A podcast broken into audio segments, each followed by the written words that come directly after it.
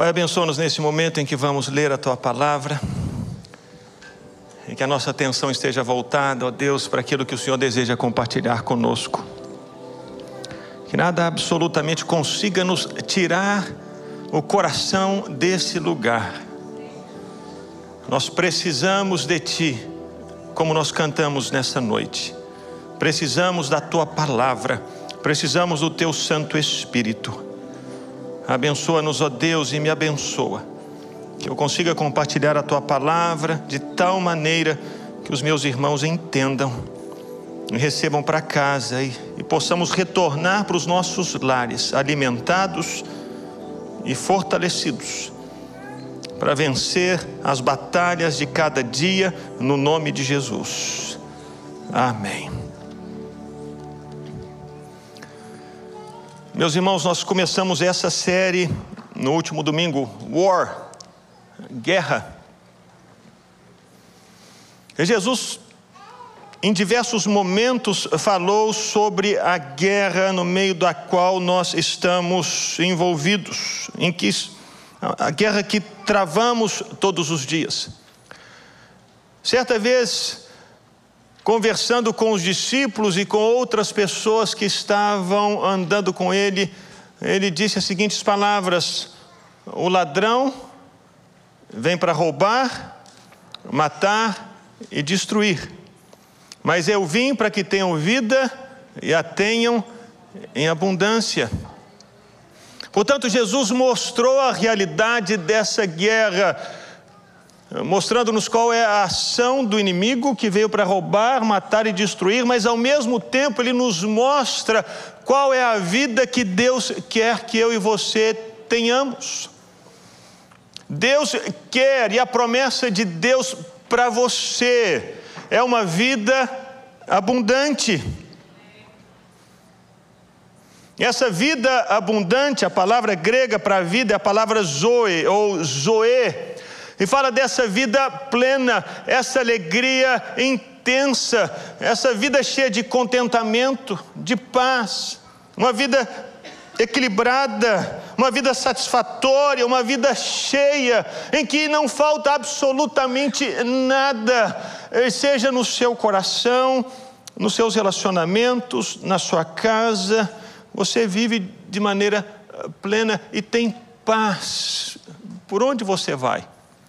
Não quer dizer que faltam guerras. As guerras existem, mas ainda assim, no meio das guerras, você tem vida plena, você tem paz. Essa é a promessa de Deus para nós. É dessa maneira que Deus quer que vivamos. Entretanto, meus irmãos, Satanás quer que vivamos menos do que isso. O propósito do inimigo é nos impedir de viver essa vida abundante. E por essa razão ele envia os minions dele contra nós. E esses minions são estrategicamente organizados. Eles atuam em diferentes esferas, com o único propósito: nos impedir de viver a vida abundante. E se por algum acaso você não está vivendo essa vida plena, essa vida abundante, essa paz de Deus, esse contentamento no seu coração, essa alegria que independe das circunstâncias. Talvez de alguma maneira, sem que você saiba, o inimigo está conseguindo cercar você ou, ou, ou prender você em alguma cilada usando os minions dele. E esses minions, eles estão posicionados estrategicamente. Uns agem no nível individual, outros no nível eh, comunitário de muitas pessoas e outros minions agem no nível governamental. E a gente vai falar sobre isso hoje. Porque Paulo é quem escancara essa estratégia das trevas quando ele escreve a carta dele aos Efésios, no capítulo 6. Então eu queria que você abrisse em Efésios capítulo 6, no versículo 12. Aqui nós vamos enxergar de que maneira esses minions, esses espíritos das trevas agem para nos impedir de viver a vida que Deus quer que vivamos, prometeu nos dar essa vida abundante. E Jesus morreu na cruz por isso, para nos dar vida abundante. Se Jesus não tivesse morrido, não haveria possibilidade dessa vida plena nele, mas ele morreu e ressuscitou. Portanto, podemos viver essa vida por causa do Espírito de Deus que habita em nós. Mas o inimigo vai tentar nos impedir de viver essa vida, e Paulo eh, fala dessas estratégias. Ele diz assim: a nossa luta não é contra o sangue e a carne. Deixa eu só abrir um parêntese para você entender o que significa esse termo luta. Quando você lê esse texto, esse termo luta, às vezes você imagina a luta da perspectiva aqui do século 21, eh, em que o sujeito está com um caça e lá do caça ele começa a, a, a, atingir as bases inimigas. Ou às vezes ele está numa cidade controlando um drone e fazendo guerra. Não, esse não é o sentido de luta aqui. Essa palavra é uma palavra muito específica. E o pessoal que luta jiu-jitsu ou, ou, ou, judô vai entender essa palavra, porque é daqui. Essa palavra fala sobre isso, aqueles wrestlers. Estão uh, lutando muito próximos. E o propósito nessa luta é fazer o, o, o oponente cair no chão. E aí, quando ele está no chão, o outro lutador coloca o braço no pescoço do oponente e o deixa imobilizado. Portanto, a intenção é que essa guerra sobre a qual Paulo está falando, e a Bíblia fala, é essa: de um oponente que quer nos subjugar, quer nos imobilizar, para que nós não vivamos essa vida abundante que Deus conquistou para nós por meio de Jesus. Portanto, Paulo fala: nós estamos numa luta, e essa é quase que uma luta corpo a corpo. O inimigo quer jogar você no chão e colocar o braço no seu pescoço para que você não consiga se levantar e não fazer mais nada, que você esteja imobilizado ali, debaixo dele. Então, Paulo fecha o parênteses para entender luta, vocês entenderam o que significa luta aqui? Portanto, é, é, é próximo, percebe? É, é real, está assim, muito juntinho de nós.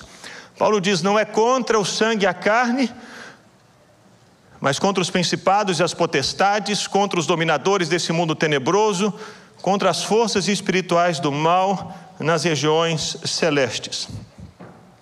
Então hoje nós vamos eh, nessa nossa série sobre batalha espiritual, entender quem são os nossos inimigos.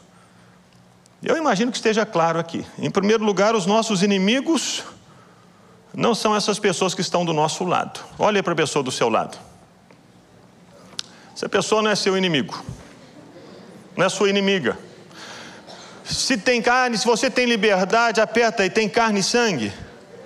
Tem? Então não é o seu inimigo. Portanto, o seu vizinho, que faz coisas que você entende assim são absurdas, e você tem vontade de. Ele não é seu inimigo. O seu patrão não é seu inimigo. O seu cônjuge não é, nem a sua sogra não é a sua inimiga. O seu filho, o seu concorrente, se é de carne e sangue, não é seu inimigo. Essa pessoa pode até mesmo estar fazendo mal a você. Mas na verdade, ela, de uma maneira consciente ou inconsciente, muitas vezes inconsciente, ela está sendo manipulada ela está eh, sendo direcionada a atacar você. Portanto, a sua luta não é contra ela, mas por aquilo que ou por, por quem está atrás dela. Essa semana os meus filhos me pediram para assistir com eles aquele filme do, do, dos Vingadores, Black Widow. Vocês assistiram? Do Avengers? Ninguém tem filho adolescente, né? Só eu que tenho.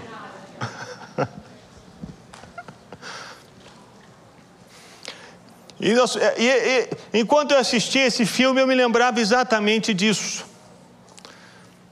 Eu vou dar um, um spoilerzinho para você. Eu acho que você não tem problema, né? Você não, não fica chateado comigo.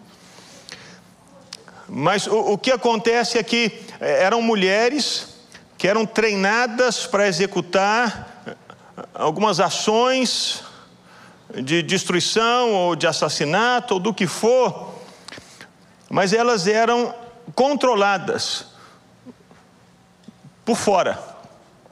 Então havia como que um programa que eh, manipulava essas mulheres para elas agirem da maneira como elas agiam. Tanto que em um momento do filme, uma dessas mulheres é atingida e, e, e, ela eh, começa a mover a mão contra o rosto dela mesma. E ela começa a dizer: Eu não quero fazer isso, eu não quero fazer isso. E ela dá um tiro. Portanto, no filme nós percebemos que os mocinhos, os do bem, em todo o tempo percebem que o que está por detrás daquele exército não era a vontade daquelas mesmas pessoas, mas alguém as estava controlando, manipulando, direcionando para que elas fizessem aquilo que elas estavam fazendo. É exatamente esse o, o, o contexto que Paulo nos apresenta aqui.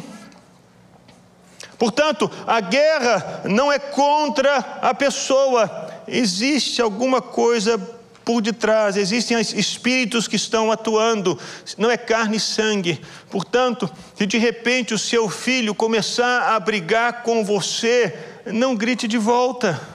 Entenda, converse com ele, mantenha o coração e entre no seu quarto. E comece a, a lutar em favor do seu filho contra esses espíritos malignos que estão tentando influenciar a mente o coração dele para que ele se torne revoltado e rebelde e agressivo contra você. Porque não é natural, não é normal que um filho se torne agressivo com pais que buscam em todo o tempo fazer aquilo que é bom.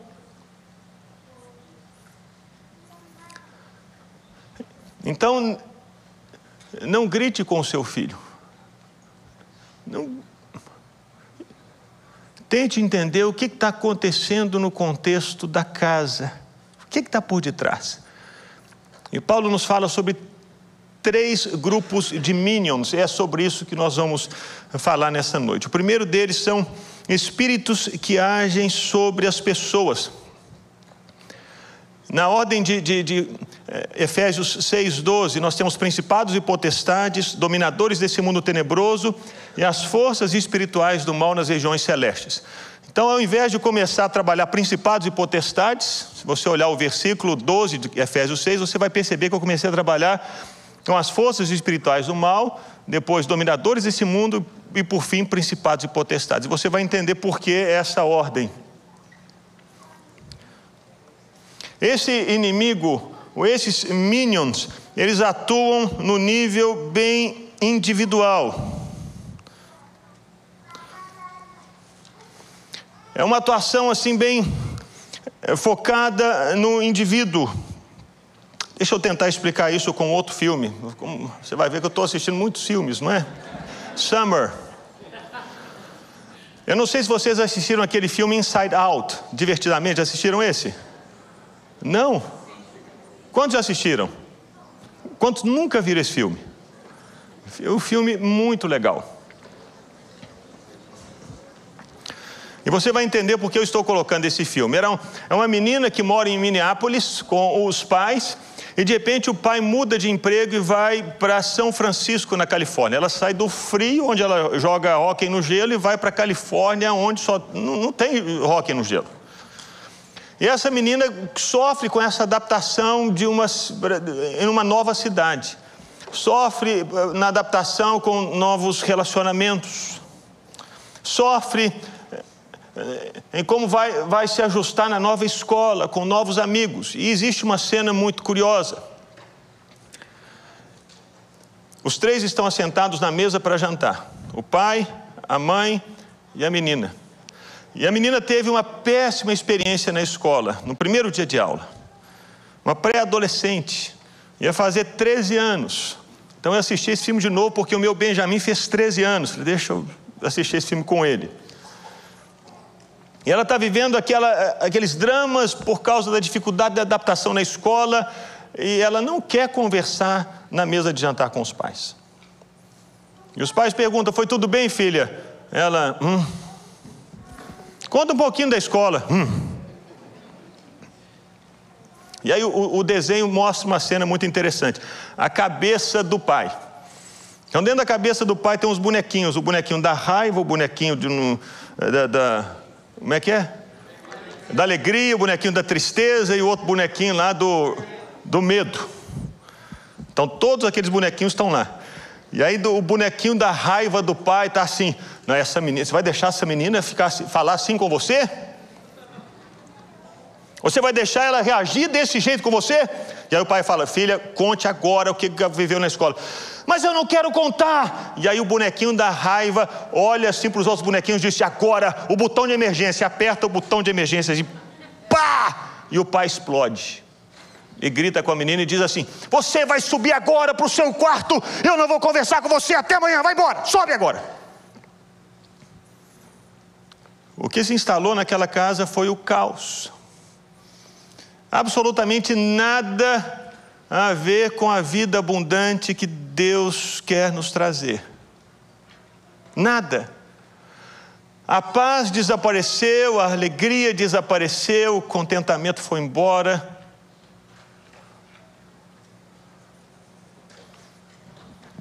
A raiva, o medo, a confusão, a divisão, os problemas entraram nessa casa. Esses são esses, esses espíritos sobre os quais Paulo fala que são esses que às vezes sussurram nos seus ouvidos, dizendo assim: Você vai deixar essa pessoa agir dessa maneira com você? Se eu fosse você, eu não deixava. E ao invés de você agir como Cristo agiria, você simplesmente age dessa maneira que você sabe não vai trazer solução, mas vai trazer mais destruição. Paulo nos faz saber que existem espíritos malignos que agem assim, buscando encontrar espaços no nosso dia, na nossa vida, nos nossos relacionamentos, para nos tentar a tomar algumas atitudes que são atitudes que levam à destruição, que trazem o caos para dentro de casa e para os relacionamentos. Não tem a ver simplesmente com o pecado que sim lutamos contra ele, mas esses espíritos eles potencializam esse pecado e diz: faz isso mesmo, vai lá, age assim, age assim, você está certo. E o resultado é que essa vida abundante desaparece.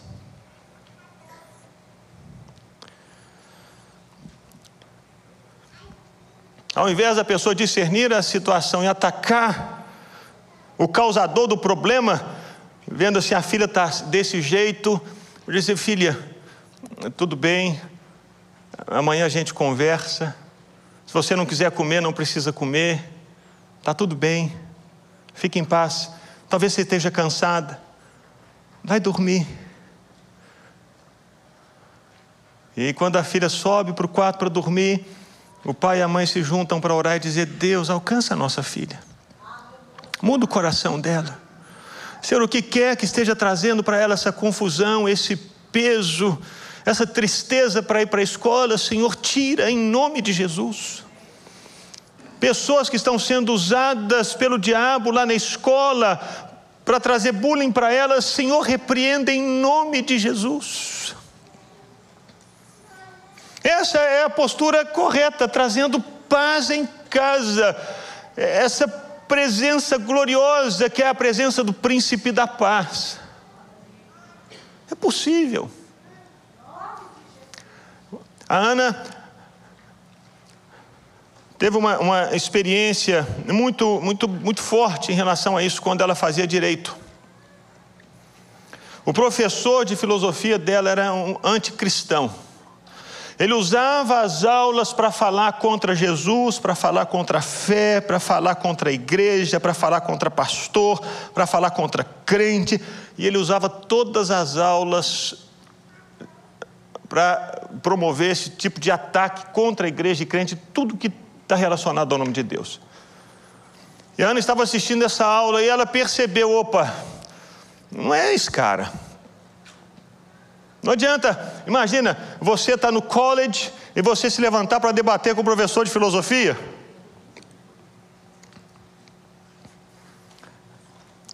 Ela discerniu que não era o cara. Então Deus deu para ela a estratégia de chegar mais cedo no, college.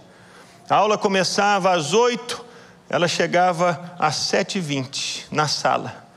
E ela entrava na sala e não tinha ninguém, e ela começava a orar e dizer: Não, Satanás, hoje você não vai desonrar o nome de Jesus aqui, você está amarrado, você vai ficar em silêncio em nome de Jesus. Ela orava dentro da sala e fazia guerra e orava por cada pessoa de cada cadeira, orava por aquele professor, dizendo: Satanás, você não vai mais usar a boca dele em nome de Jesus.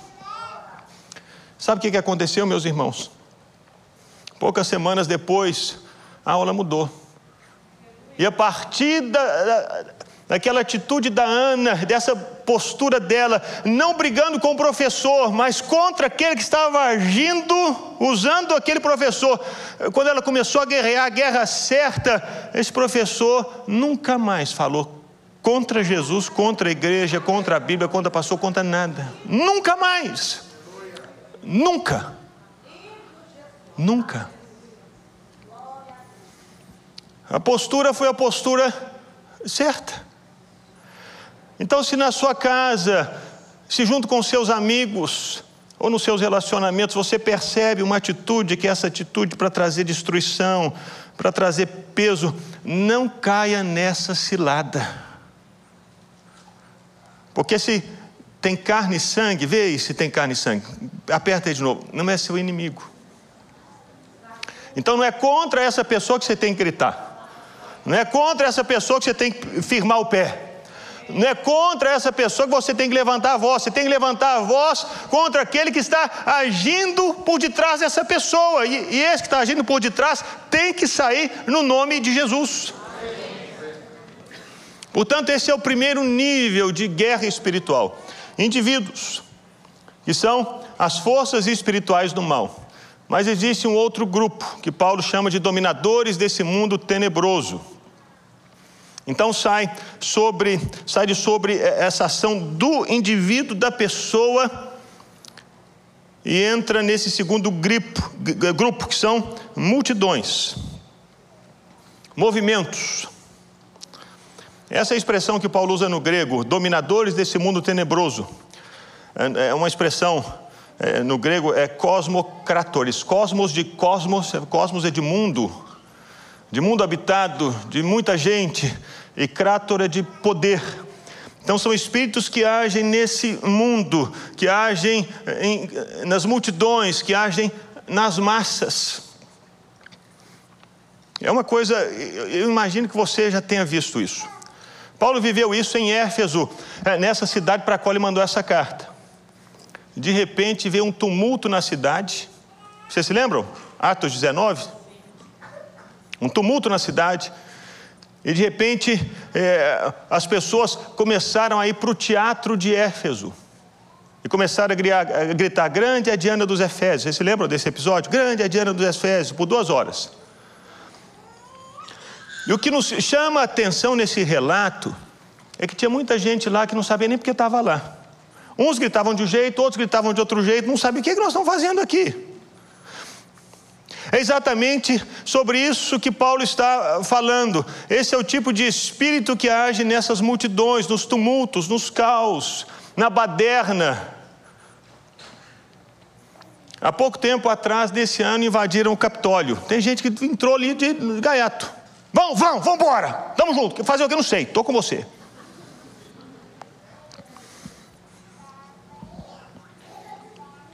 Anarquia está dentro desse, desse grupo de espíritos malignos que atuam eh, criando culturas e fortalecendo culturas que promovem caos.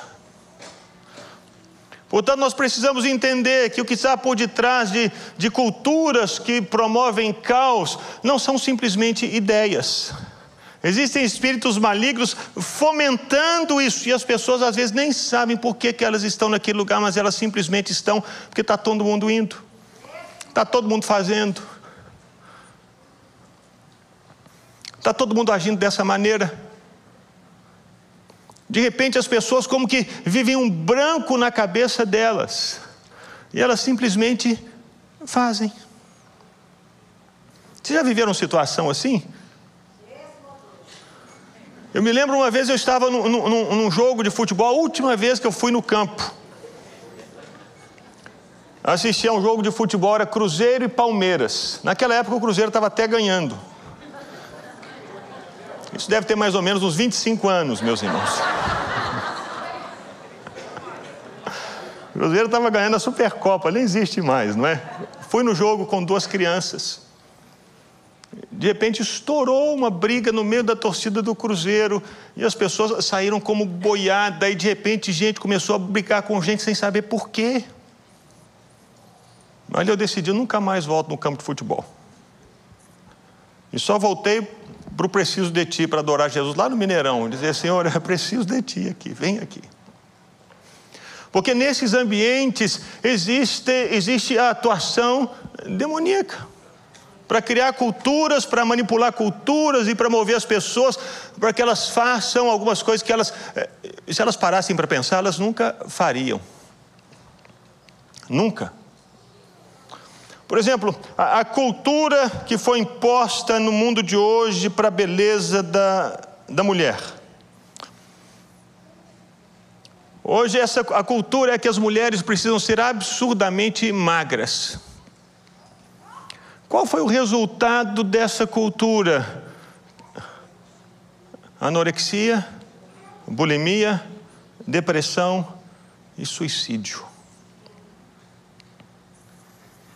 Se você fizer uma pesquisa, a anorexia está relacionada, está entre as, as, as três maiores causas de suicídio aqui. Agora, se a menina parasse para pensar e dissesse assim, puxa vida, mulher bonita é mulher magra, talvez agora no século 21. Porque no século 18, mulher bonita é aquela mulher que tem um pouquinho de carne. Verdade. Na cultura ocidental, a mulher tem que ser muito magra mas é um padrão inalcançável para 90% das moças. Mas a cultura impõe isso sobre as moças, e isso tem trazido destruição.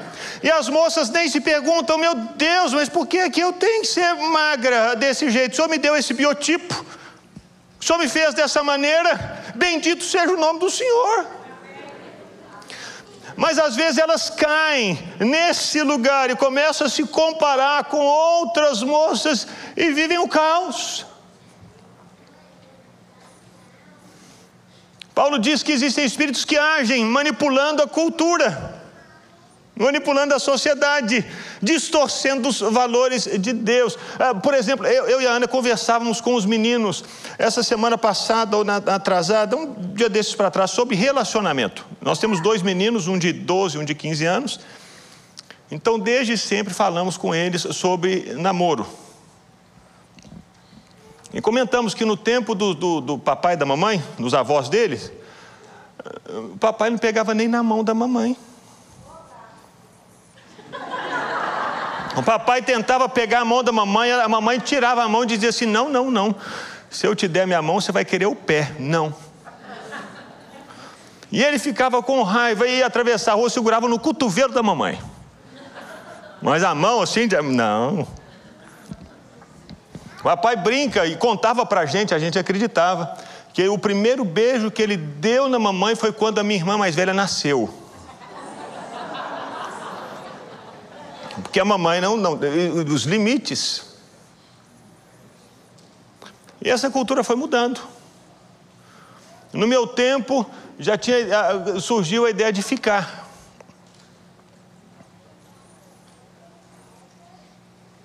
Era um rapaz, ficava com uma moça à noite, dava um abraço, dava um beijo. Hoje eu nem sei como é que está. Mas, eh, pelo modo como você riu, já deve estar muito pior.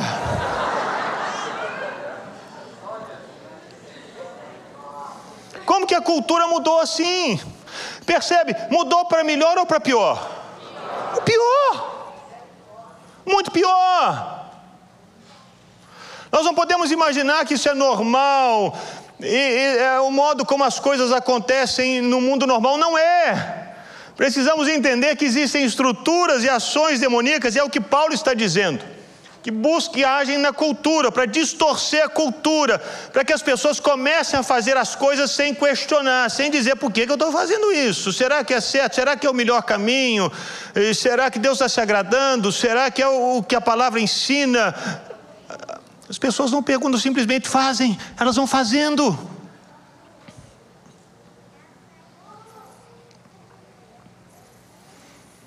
Portanto, o modo como podemos atacar é, esses minions é tendo um olhar crítico para a cultura, uma reflexão. É conversar.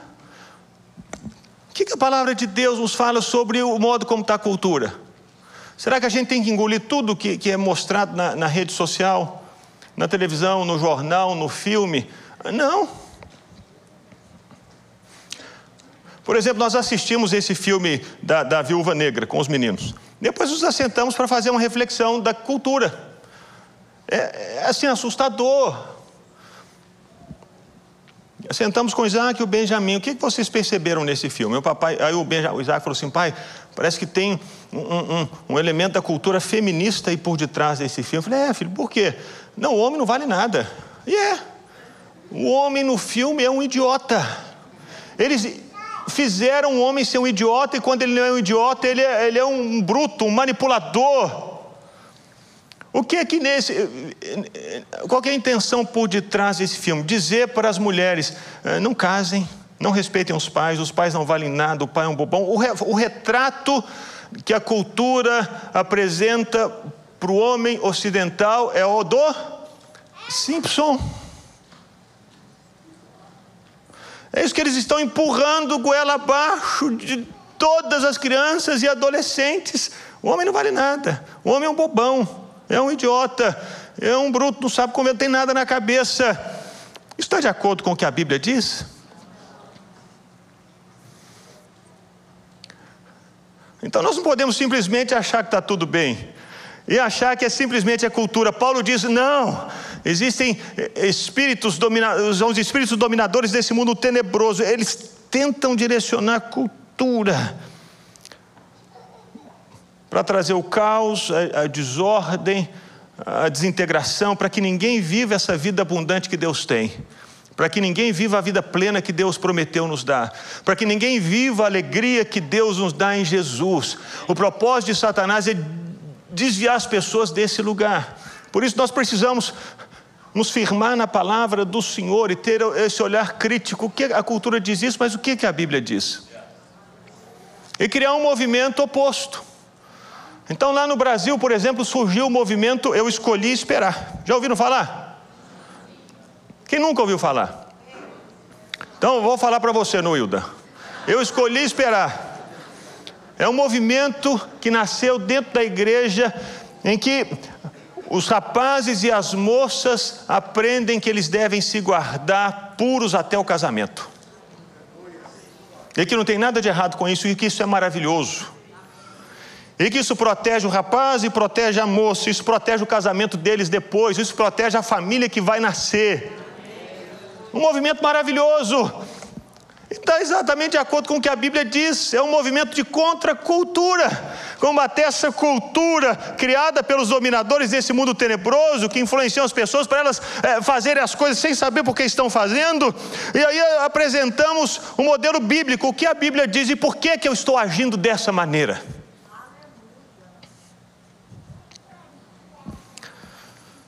Então, esse é o terceiro grupo que Paulo fala: principados e potestades, dominadores desse mundo tenebroso e as forças espirituais do mal nas regiões celestes. Então, o terceiro grupo de minions são esses principados e potestades, agem sobre as autoridades. Então, só, é, só retomando aqui, Paulo fala sobre essa luta Então ele fala de governos, de multidões que atingem o indivíduo. Então existem leis que tentam trabalhar sobre a cultura para que essa cultura afete os indivíduos. Nós trabalhamos assim de baixo para cima: indivíduo, cultura e leis, principados e potestades. E por que, que eu coloquei esse por último? Porque talvez seja o nível assim mais difícil de guerra, meus irmãos. Porque esses espíritos malignos agem sobre estruturas, sobre autoridades, estruturas de poder, aquelas, aqueles lugares onde as leis são feitas, as leis são aplicadas, as leis são analisadas, as sentenças são dadas, as nações são governadas. Esse é o lugar mais alto de decisão. E talvez seja o lugar mais difícil de, de, de, de guerra. Por exemplo, houve uma uma movimentação muito grande no Brasil contra a corrupção. Vocês lembram disso tudo? E uma guerra assim nesse nível individual. Me lembro de pessoas que receberam voz de prisão porque ofereceram uma propininha para o guarda. O guarda disse: não, está preso. Começou a ver eh, essas atitudes pequenas no Brasil. De repente, as pessoas começaram a sair à rua, às ruas, para dizer: não aceitamos mais corrupção. Então a igreja chegou nesse segundo nível de guerra, eh, movimentando as multidões em marchas. E a igreja estava ali presente, não aceitamos, queremos a verdade, queremos limpeza, queremos pureza, queremos santidade, queremos aquilo que é correto, queremos que as leis sejam aplicadas. E houve todo esse movimento. Mas quando chegou nesse lugar aqui,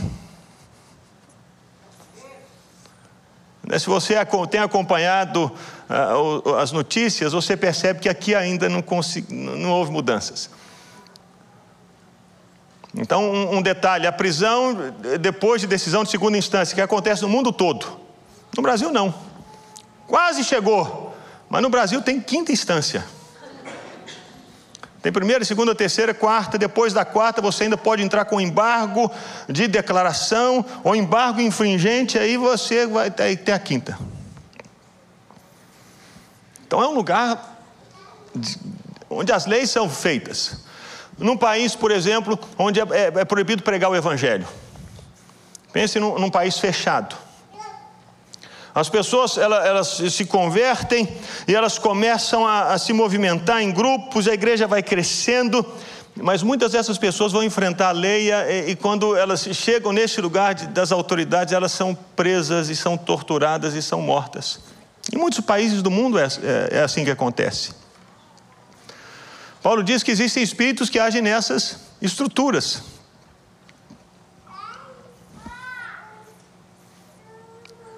Mas é possível que essas estruturas caiam? É. Quantos aqui já ouviram sobre a queda do muro de Berlim? Lógico, né? Você já, quantos eram nascidos quando o muro de Berlim caiu? Quantos não eram nascidos? O Monteiro levantou a mão que não era nascido, Monteiro. Monteiro estava quase lá. Mas o que é que os jornais não mostram? Não mostram que havia uma multidão de pessoas marchando e orando nas ruas de Berlim Oriental quando os muros estavam caindo.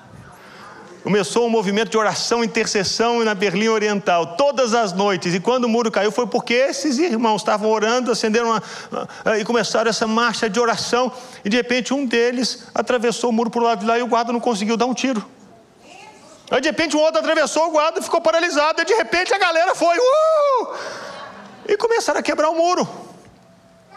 Aquelas estruturas eh, caíram, porque essas pessoas simplesmente disseram: não é assim. Deus tem um outro caminho, e o caminho de Deus é melhor para uma vida plena e uma vida abundante.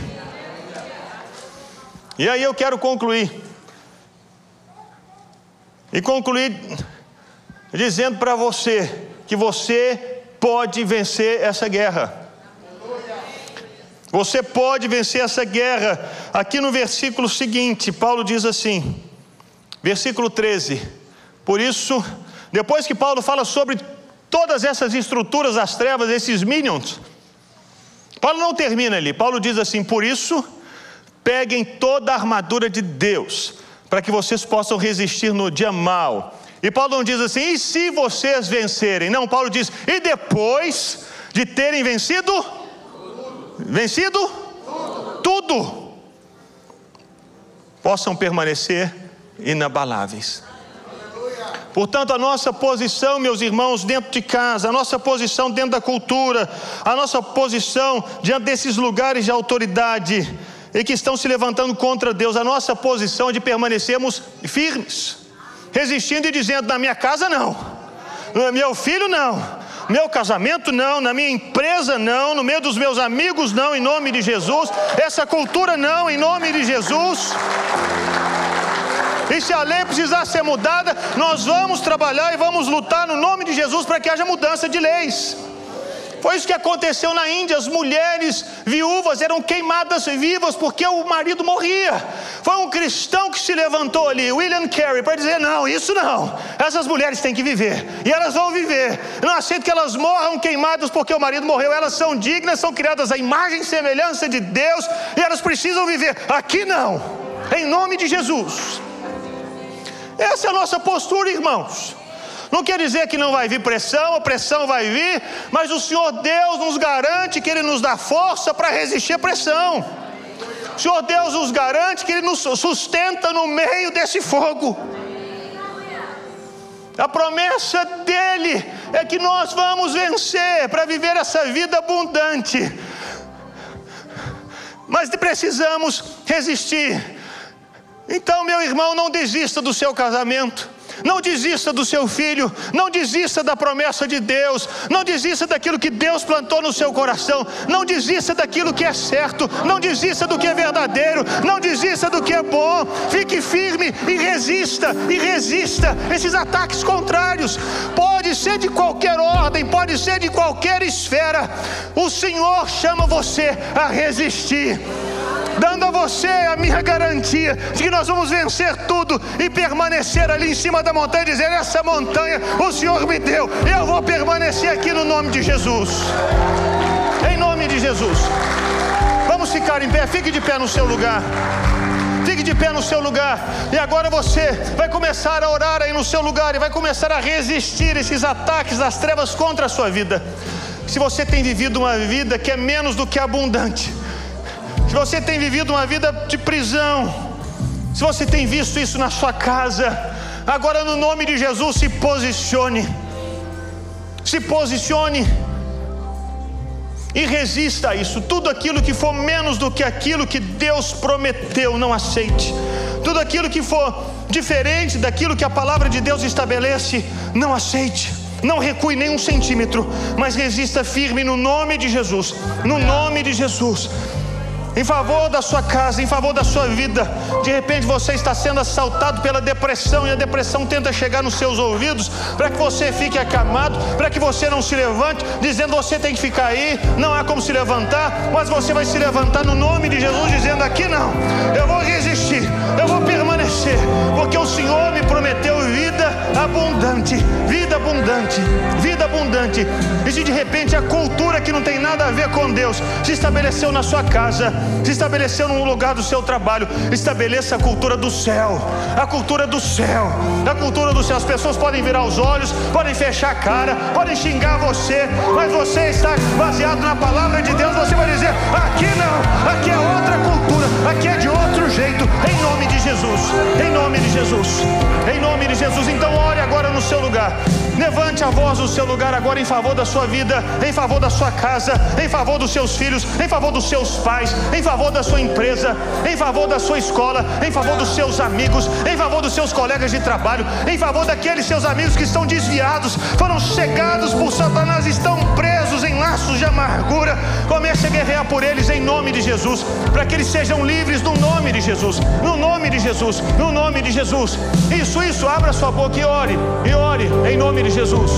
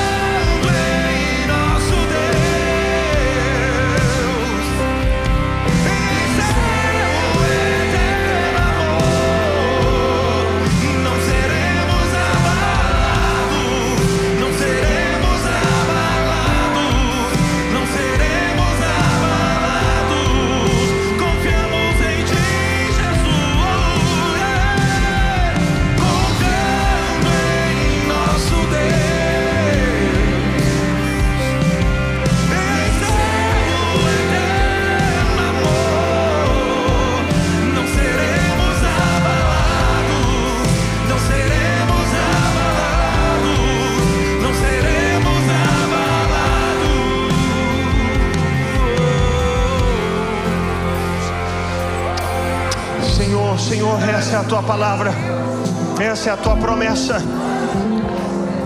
E nós não queremos viver nada aquém das tuas promessas, não queremos viver nada aquém da tua palavra, não queremos viver menos do que aquilo que o Senhor nos prometeu. Nós queremos viver a vida abundante que Jesus conquistou para nós na cruz do Calvário, ó Deus. Essa é a tua palavra, essa é a tua promessa. Foi por isso que Jesus veio. Esse é o preço, essa é a recompensa do sacrifício de Jesus por nós. Essa vida abundante, essa vida plena no Senhor, no Senhor. É assim que queremos viver, Pai, no nome de Jesus. No nome de Jesus. No nome de Jesus. Queria que você colocasse as suas duas mãos no seu coração. Que você orasse comigo dizendo: Senhor Jesus, eu recebo as tuas promessas para a minha vida. Eu não quero viver nada menos do que o que o Senhor disse a meu respeito. Eu quero viver a tua palavra, as tuas promessas na minha vida, na minha casa, no meu trabalho, nessa terra que o Senhor me dá como herança. Ó oh Deus, não me deixe dar ouvidos a outras palavras.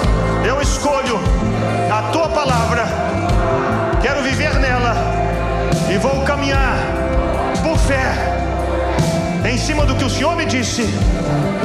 Assim eu oro, Pai, no nome de Jesus. Ainda com a sua mão no seu coração. Eu quero fazer uma oração específica por você que está aqui nessa noite e que ainda não entregou a sua vida a Jesus. Você ainda não orou dizendo: Jesus, entra na minha vida, entra no meu coração. Ou então você um dia fez essa oração, mas se afastou, está longe, está preso eu quero orar por você, porque essa noite é noite de volta, essa noite é noite de reencontro, essa noite é noite de reconciliação, essa noite é noite em que você vai deixar o fardo aqui no chão e você vai começar a viver a vida que Jesus conquistou para você viver, essa vida abundante. Essa noite. Portanto, se você nessa noite toma essa decisão de entregar a sua vida a Jesus ou se reconciliar com Ele, aí no seu lugar, bem alto, levante uma das suas mãos para que eu possa orar por você e abençoar você no nome de Jesus. Levante a sua mão, Jesus abençoe ali, Jesus abençoe. Alguém mais? Levante a sua mão bem alto. Esse é o tempo de Deus para você, o tempo de Deus para você tempo de Deus para você. Você não pode sair daqui vivendo menos do que Jesus conquistou para você viver. Não pode. Jesus abençoe aqui também. Alguém mais? Queria chamar os intercessores aqui à frente. E nós vamos nós vamos fazer uma oração terminando essa reunião, porque o culto não termina nunca. Nós vamos, vamos terminar essa celebração. O culto continua para sempre. E se você tem algum motivo de oração, se você precisa de ajuda em oração, quando terminarmos a reunião, você vai sair do seu lugar e vai vir aqui à frente, porque nós vamos orar por você. E os irmãos também que fizeram essa entrega a Jesus, você também vai vir que nós vamos orar por você e queremos acompanhar você nessa jornada maravilhosa que é a jornada da fé em Jesus. Pai, te agradecemos por essa noite, pela tua palavra e declaramos, ó Deus, que nós escolhemos sim viver a vida que o Senhor tem para nós. Não queremos viver menos do que as tuas promessas, não queremos viver menos do que aquilo que Jesus conquistou para nós na cruz do Calvário. Queremos viver vida abundante, vida abundante. Por isso escolhemos resistir todos os ataques das trevas no nome de Jesus e permanecer firme nesse território onde o Senhor colocou os nossos pés, porque sabemos que o Senhor é conosco, que o Senhor é por nós, o Senhor guerreia as nossas guerras conosco. Te agradecemos, Pai, bendizemos o teu nome, no nome de Jesus. E agora que a graça maravilhosa do Senhor Jesus Cristo, o amor de Deus, o nosso Pai, e a doce comunhão e consolação do Espírito Santo seja sobre a sua vida, meu irmão e minha irmã, e sobre todo o povo de Deus, espalhado pelas nações da terra, hoje e para todo sempre. Amém. Aleluia. Glória a Deus.